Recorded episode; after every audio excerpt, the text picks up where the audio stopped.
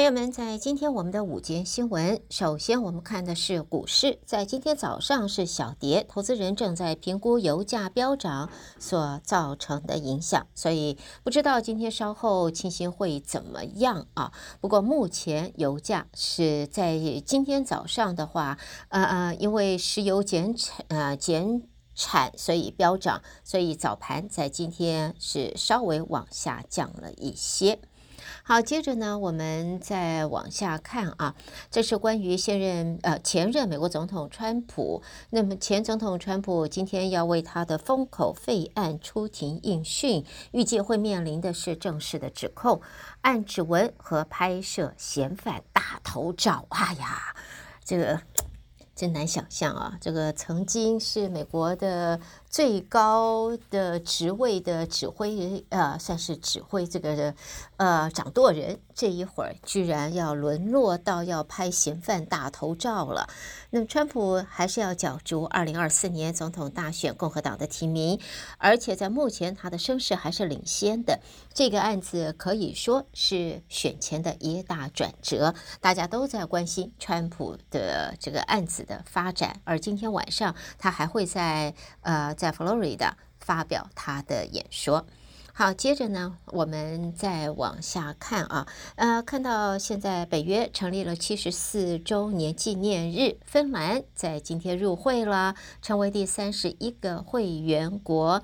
在今天呢，北约布鲁塞尔总部。升起了芬兰的国旗。北约秘书长斯托滕伯格他则表示，欧洲国家都想要加入北约，这是俄罗斯发动侵略乌克兰战争的结果。那么，对于在今天芬兰成为北约的第三十一个成员国，在这里呢，美国国务卿布林肯。对芬兰表示欢迎。俄国国防部长肖伊古则说，俄国将会被迫加强自己国内西部和西北部的军力部署，来确保俄罗斯的军事安全。而根据北约第五条规定，任何一个成员国遭到武装攻击时，北约都会把它视为对所有成员国的攻击。美国国务卿布林肯将芬兰的加入称作是历史性的一天，也指出这项重要的转变正是俄罗斯和乌克兰战争所导致的。那么在现在呢，今天芬兰成为北约的第三十一个成员国，俄罗斯也说要加强西部和西北部的军力因应。另外呢，《华尔街日报》的记者也被控为间谍，遭俄罗斯拘留，在今天也为此提出了他的上诉。好，接着呢，看到泽伦斯基啊，这个是乌克兰的总统，他也对在今天芬兰正式成为北大西洋公约组织 NATO 的成员国表示呃这个恭贺。那么他说呢，就是面对俄罗斯进犯时，北约军事联盟将是区域安全唯一的有效保证。也期待七月要召开在立陶宛维尔纽斯举行的北约峰会，能够让乌克兰更接近欧洲，就是大西洋的这一个目标。好，接着看到呢，这是来自美国国防部的报告。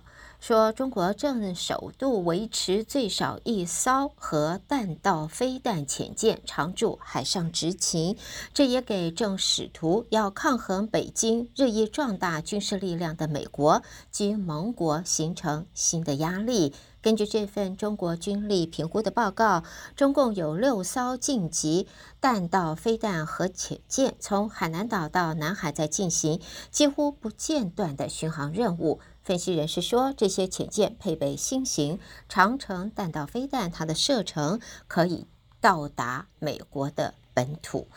另外呢，在这里看一下啊，这个是在印度和西藏的边界啊，是这个山区，在现在发生了雪崩，结果造成七人死亡，还有多人受困。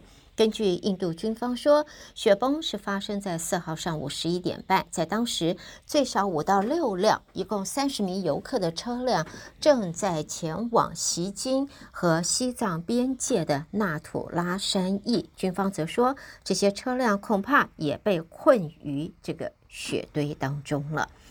好，新闻方面呢，我们看一下，回到一下在我们美国的新闻，在体育方面。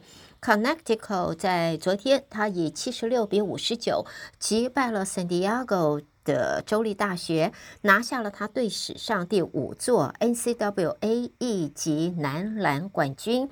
在阵中的萨诺戈以平均每战攻下十九点七分啊，获选为最终四强最杰出球员 MOP。昨天这场全美大学体育联盟 ACWA 的这个一级男子锦呃篮球锦标赛的冠军战啊，现在看到康乃狄克是夺得了队史上的第五个冠军。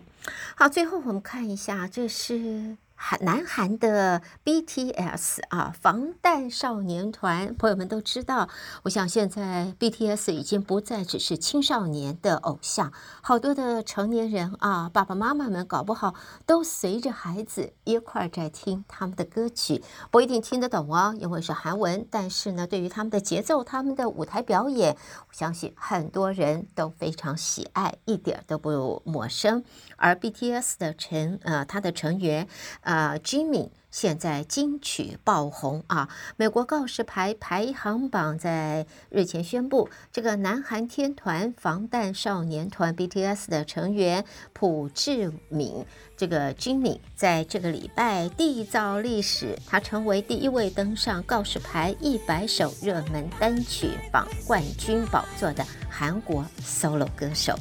来，背景就是他的这一首叫做 Like。Crazy，在这个礼拜记下了美国流行小天后 Miley Cyrus 蝉联八个礼拜冠军的花束 Flowers，而冲上了告示牌百大单曲榜，也就是 Billboard Hot 100的第一名。